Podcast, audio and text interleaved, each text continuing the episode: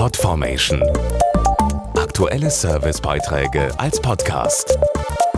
Regelmäßige Infos und Tipps aus den Bereichen Gesundheit und Ernährung. Rund 300.000 Menschen in Deutschland erleiden jedes Jahr einen Herzinfarkt. Dabei kommt es zum Verschluss einer Herzkranzarterie. Der Herzmuskel wird nicht mehr ausreichend mit sauerstoffreichem Blut versorgt und nimmt Schaden. Die gute Nachricht, die Mediziner haben heute verschiedene Möglichkeiten, diese Durchblutungsstörung erfolgreich zu beheben.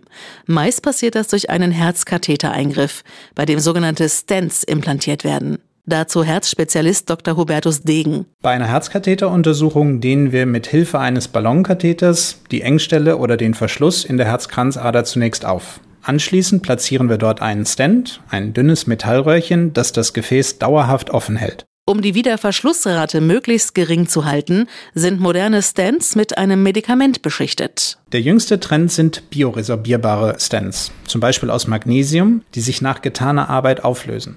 Da kein Fremdkörper zurückbleibt, gibt es keine lokale Entzündungsreaktion und das Gefäß behält seine natürliche Funktion. Erste Studienergebnisse wecken große Hoffnung, dass auch das Risiko für einen akuten Wiederverschluss, eine sogenannte Stent-Thrombose, bei Magnesium-Stents geringer ist als bei herkömmlichen Metall-Stents. Mehr Infos auf aktion-meditech.de